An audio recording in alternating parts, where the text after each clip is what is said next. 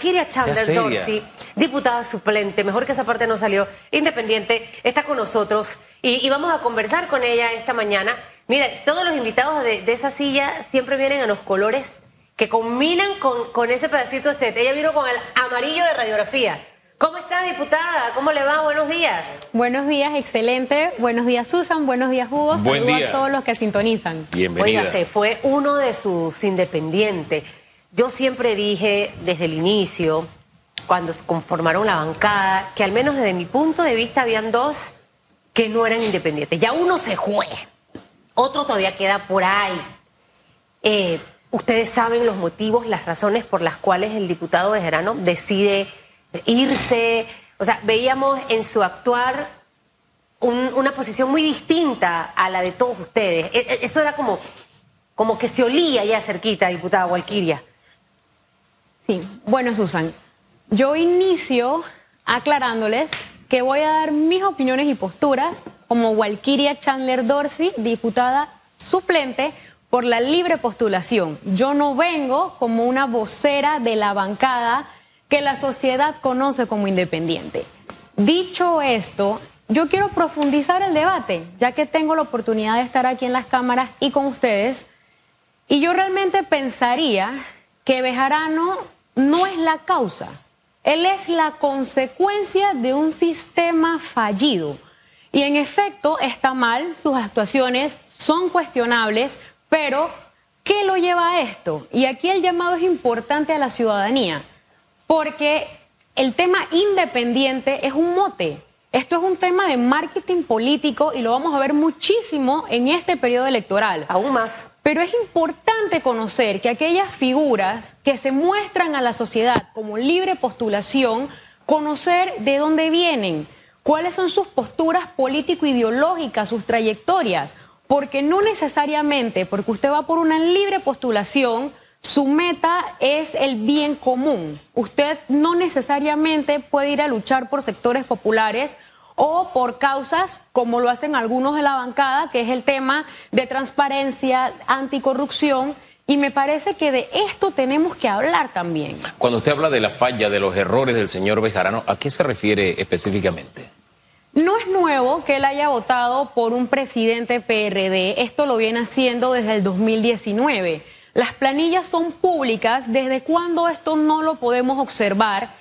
Y a mí me llama la atención que hasta hace dos días, donde sea los medios de comunicaciones, los tradicionales o en las redes sociales, todo el tema es bejarano. No sabíamos, mi pregunta es esta, esa planilla, ¿cómo fue aprobada? ¿Quién firma eso? A eso voy. Y le interrumpo allí porque de hecho ayer que conversábamos del tema, y, Hugo hacía eh, eh, eh, la, trayectoria de los votos, que de hecho también en la primera legislatura del señor Castillero, los independientes también, para quitarle una y que sean dos. Al final, si yo un presidente, esto es así, yo no sé, yo no estaba en elecciones, pero estuve en elecciones de las escuelas, de la universidad. Si yo soy candidata a presidente, yo tengo que decir a las pelas, hey, vamos a hacer esto, esto, esto, te prometo que voy a dar esto, esto y esto. Tú me das el voto, tal, ¿no? Vas a estar aquí.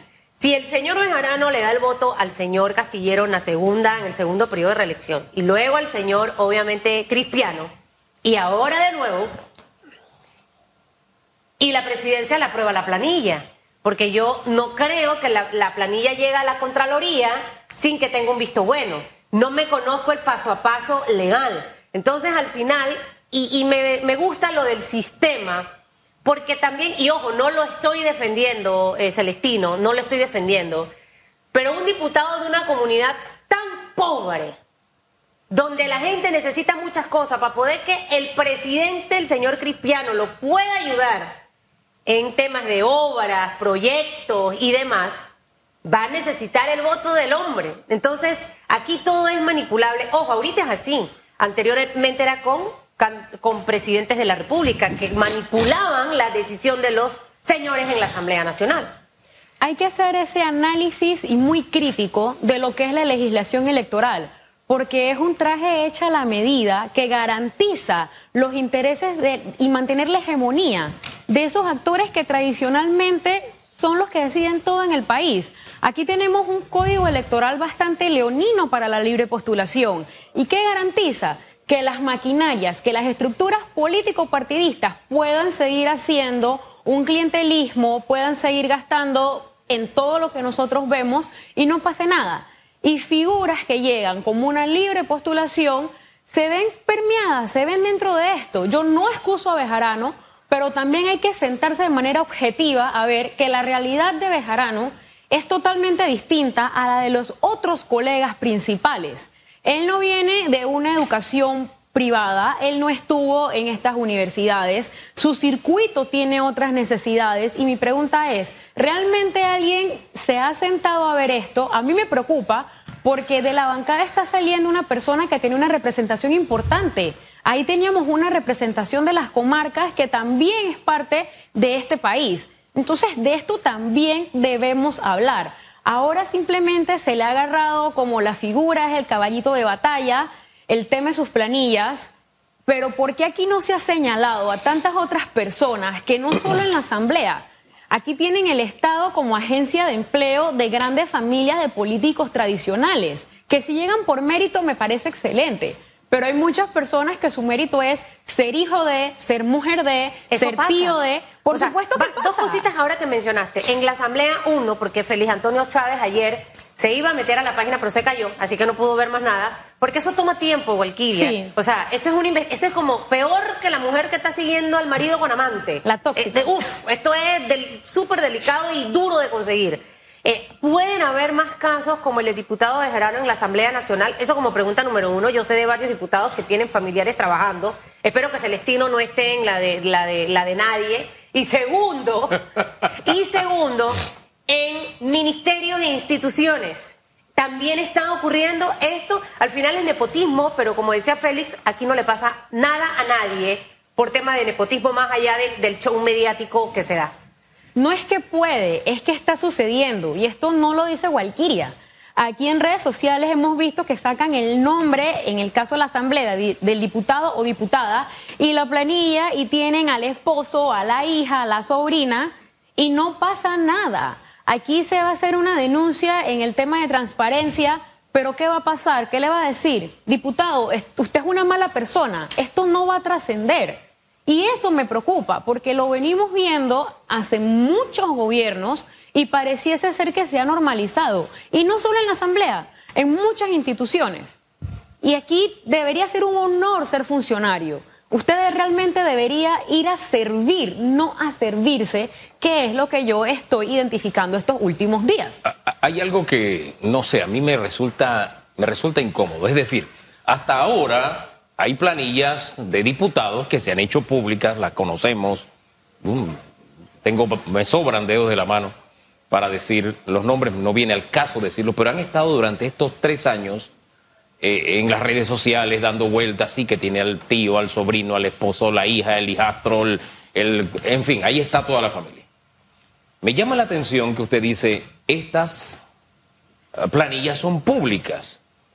Pero la queja de los independientes ahora por el nepotismo y el señalamiento del señor Bejarano se da después, después que Bejarano sale de la fila de los independientes. O sea, así como se habían hecho las otras denuncias, ¿por qué no se habían hecho las denuncias de Bejarano? Ni los independientes, creo que fue el señor Silva el que decía, sí, que nepotismo en todos lados y investigación. Espérate, pero antes, mientras Bejarano estaba, era bueno el nepotismo y ahora que se ve Bejarano, ¿es malo el nepotismo? No, no, no sé. Ayúdame a entender ese fenómeno. Me encantaría tener esa respuesta porque como ciudadana, como panameña, hay temas que a mí me siguen haciendo ruido. Primero, de lo poco que yo sé, el apellido es bastante común dentro de esa comunidad, así que puede ser que no necesariamente todos sean en la cara de no todos sean sus familiares. Y en el caso que sean sus familiares, las planillas de los diputados y diputadas aparecen en transparencia. Esas planillas las podemos ver desde el año 2019 que esta legislatura fue electa. O sea, ¿ustedes sabían que él tenía estos nombramientos desde el principio? Yo no puedo hablar en nombre de los compañeros. Yo sí puedo decir que las planillas son públicas y siempre han estado. No conozco en detalle la planilla de él, pero sí sé que siempre, si usted quiere saber a cuántos tiene Susan nombrado, usted lo puede ver. Entonces hace. Eso se puede ver en el portal de la Asamblea de la Contraloría o de ANTAI. Es correcto, está en, los, tres, lugares.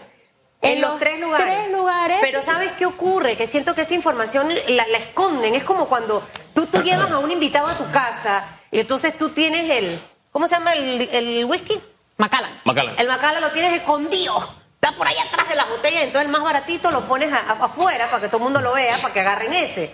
Ocurre exactamente lo mismo con esas páginas web. Por, eso insisto de que no es tan fácil encontrar la información. Ahora, ¿qué ha hecho la señora Dantay, por ejemplo? O sea, eh, al, al final, que la hemos tenido un par de veces aquí, hablando de que solicitó esta institución, que solicitó aquella, en la Asamblea ha ocurrido exactamente lo mismo. La licenciada Elsa Fernández puede que tenga todo el interés de querer hacer una buena gestión, pero ella está atada, porque esta es una institución que nació débil.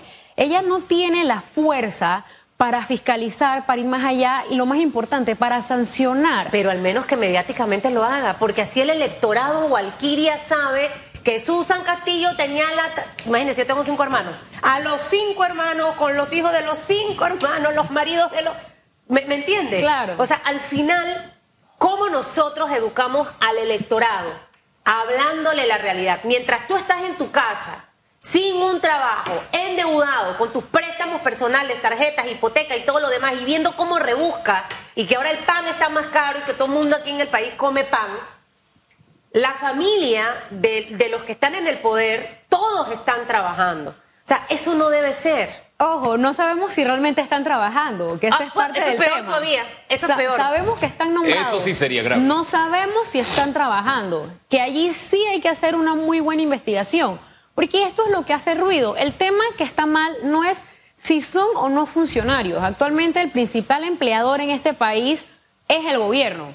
Aquí el que no es funcionario conoce a alguien que es funcionario. Lo que está mal es tener un trabajo y no trabajar, no cumplir con eso, no tener esas responsabilidades y simplemente en la comodidad de tu sala que te llegue un salario. Eso está mal. Y lo que yo llamo la atención, si son personas que están preparadas para el puesto, si realmente están haciendo algo, me parece maravilloso.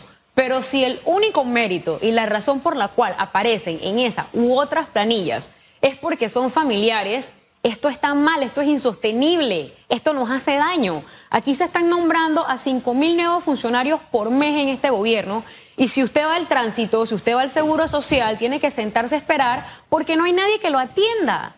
No hay ninguna persona que pueda cumplir con el trabajo. Si usted va en, en la parte judicial, hay una mora judicial, porque no hay ni siquiera alguien que tramite, no hay notificadores. Entonces Claro. yo quisiera saber realmente esas personas que abultan la planilla, dónde están y qué trabajo realizan. Ahora, empezó un nuevo periodo, ya usted lleva tres días, hoy es el cuarto. En teoría, me imagino que usted se está trabajando, diputada Walquiria. Eh, ¿Cómo ve est- este nuevo periodo?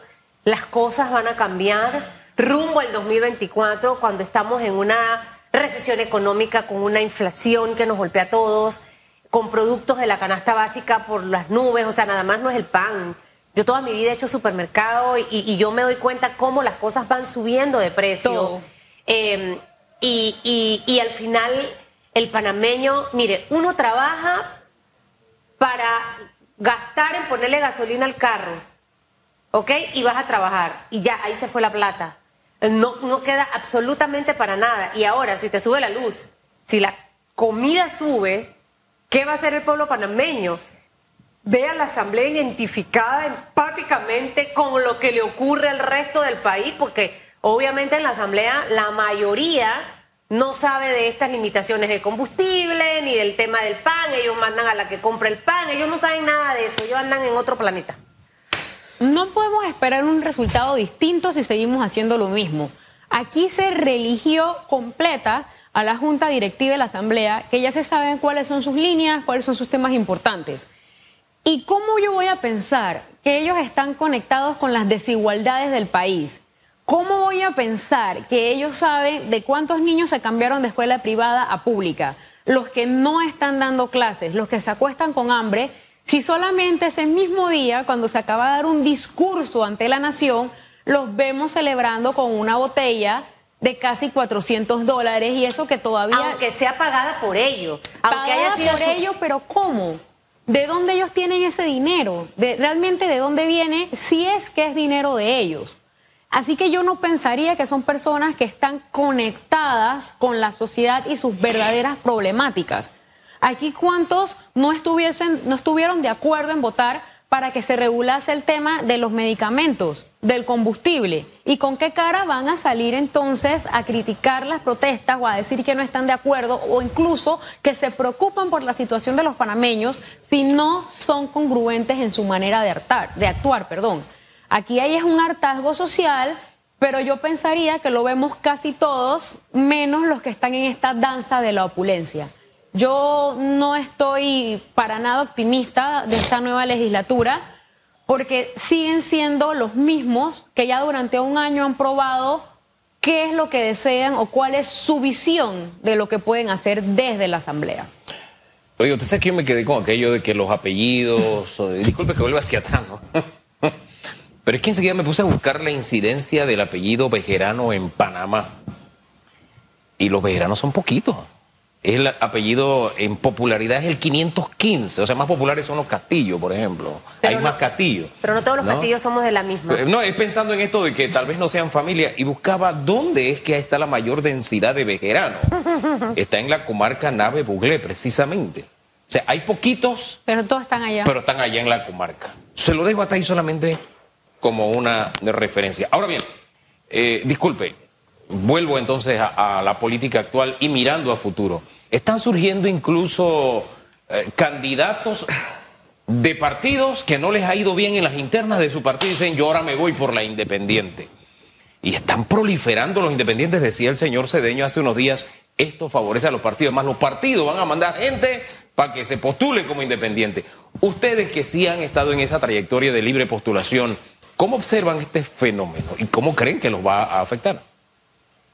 Es lo que yo planteaba. Aquí tenemos un código electoral que garantiza la hegemonía de esos sectores que hasta ahora han tenido el poder, porque posibilita que personas estando inscritas en los partidos políticos y en este caso personas que son una fuerza, que son miembros de las directivas, que son figuras importantes, que vienen con la estructura del partido, se lancen a una libre postulación ahí ya los genuinamente de libre postulación como nosotros estamos en una desventaja.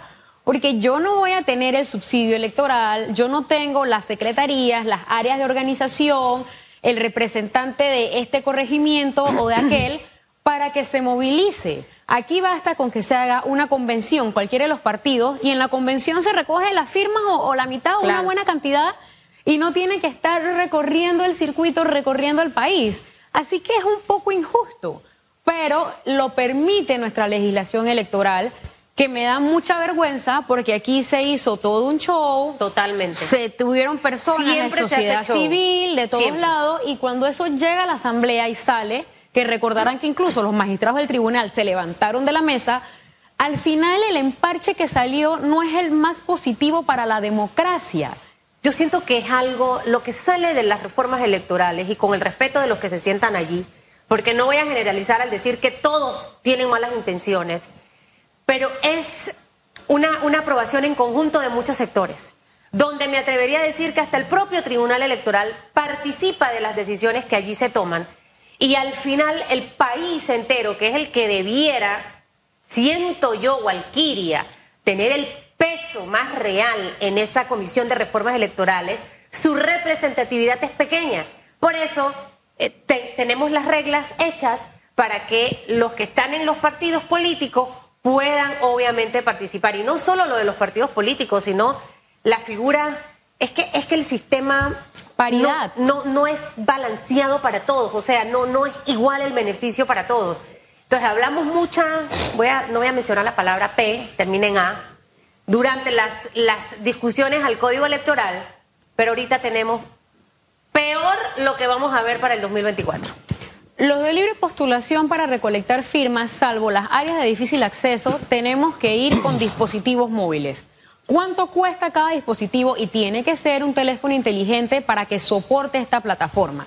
Adicional a eso, se va a cobrar por parte del Tribunal Electoral 36 dólares de licencia para cada dispositivo para recolectar firmas. Ahí ya estamos viendo que hay una barrera. Dicen, sí, claro, pueden postularse, pueden aspirar, pero ¿cuántas personas van a poder iniciar si ya tienen una traba de carácter económico con el dispositivo y esa licencia. Nosotros estamos tratando de conversar a ver si se puede hacer algo con el tribunal porque 36 dólares por dispositivo sume. ¿Cuánto se le va a ir? Además, eh, eh, en eh, una de las características de algunos independientes, no de todos, porque aquí siempre le digo, hay movimientos independientes que sufren de las mismas taras y vicios y, e incluso peores que aquellos partidos y políticos que critican. Y aquí se lo hemos demostrado. Pero en fin, se lo dejo hasta ahí. Pero hay muchos independientes, y fíjese que digo muchos independientes, que tratan de mantener cierto grado de autonomía. Desde el momento en que te dicen esto es plata, tienes que conseguir padrino. Y ya viene el cordón umbilical de el compromiso, que es lo que se trata de romper a través de la historia con la presentación de la figura de el independiente, que no solamente, y, y disculpe que le añada esto, esto no se hace pensando solamente en el político independiente, sino en el votante principalmente para que tenga una alternativa porque yo no soy de los que demoniza a los, partidos políticos, pero sí creo en que debe existir un abanico de opciones.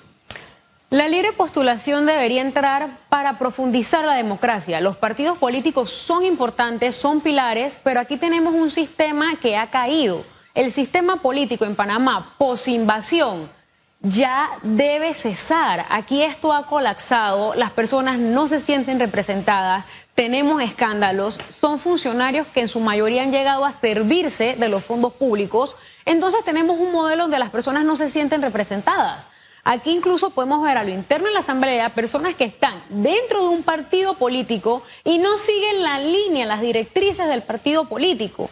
Y si esto pasa a nivel de la Asamblea, ¿qué ocurre con las bases? Las bases de los partidos realmente se sienten representadas, sienten que están comulgando con los que toman las decisiones y esto es lo que hay que ver.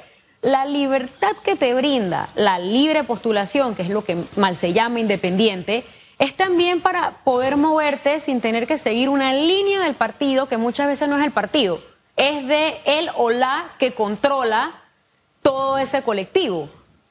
Pero yo aspiraría a que las personas que se postulen en esta libre postulación realmente no vengan con doble agenda realmente sean personas que quieran servir y que no, no se monten en un vehículo para llegar más fácil poniéndome la etiqueta de independiente. Y es lo que van a hacer muchas figuras que de hecho estamos viendo que están renunciando.